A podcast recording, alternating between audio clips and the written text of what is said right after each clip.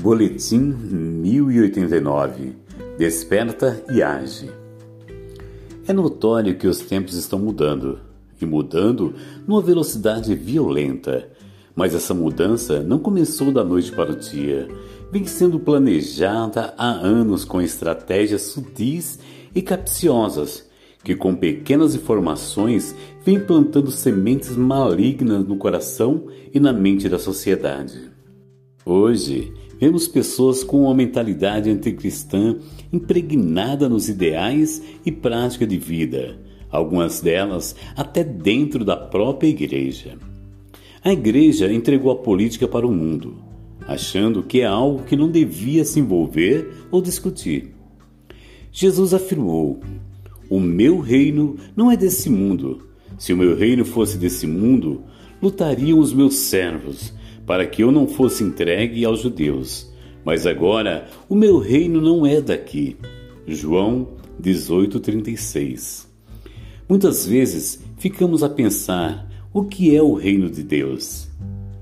Reino de Deus é a forma de Deus agir, pensar, falar, enfim, uma cultura. Estamos no mundo, mas não somos do mundo. Temos, porém, que estabelecer a cultura do reino nesse mundo, pois ele mesmo nos estabeleceu por sal da terra e luz do mundo. Mateus 5:13. Estamos numa geração que está relativando toda a verdade, querendo impor que a verdade de cada um é diferente, definindo uma neutralidade, achando que isso é liberdade levando as pessoas a se isentarem de defender a Cristo, defender a palavra, ausentando-se de um posicionamento. Mas quando você se omite, deixa que as pessoas conheçam a Cristo de qualquer maneira e acaba condenando a Cristo e deixando as pessoas pensarem o que quiserem dele. Não preparamos nossos jovens para encararem a universidade enfrentarem o mundo com conteúdo sólido, prontos para enfrentarem o assédio e o bombardeio de ideologias e filosofias mundanas. Precisamos despertar. Não podemos deixar nossos adolescentes e jovens inocentes ou ingênuos, pois os filhos das trevas são mais astutos do que os filhos da luz.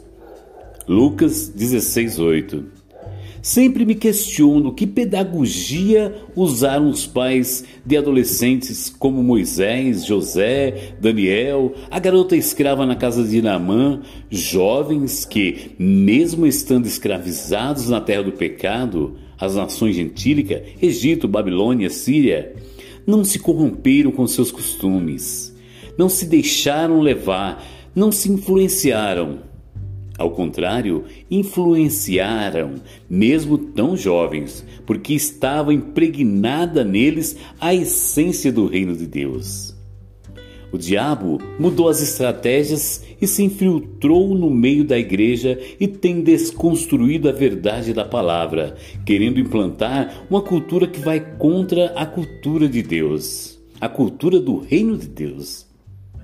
A escola foi transformada em um local de formar ativistas que lutam para impor seus valores e qualquer coisa que se levante contra isso é taxado, é taxado de intolerância.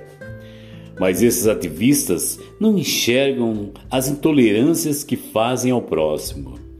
Dizem que estão preocupados com os excluídos, mas na verdade estão excluindo a maioria para impor suas filosofias chamam sua insanidade de desconstrução da base judaico-teológica, rejeitando a cultura judaico-cristã, e classificam o que chamam de novo cristianismo, batizando isso de teologia inclusiva. Numa geração que precisa de vozes coerentes, os gritos não podem ser desperdiçados com revoluções vazias de conteúdo. O local do culto é protegido pela Constituição, mas eles permearam formas de poder impor suas vontades, disseminando sementes malignas através de pequenos conceitos, imagens e atitudes. A realidade não é mais aquilo que você vê, mas aquilo que se impõe. As pessoas estão perdendo seus valores, abrindo leques para serem e fazerem o que eles querem.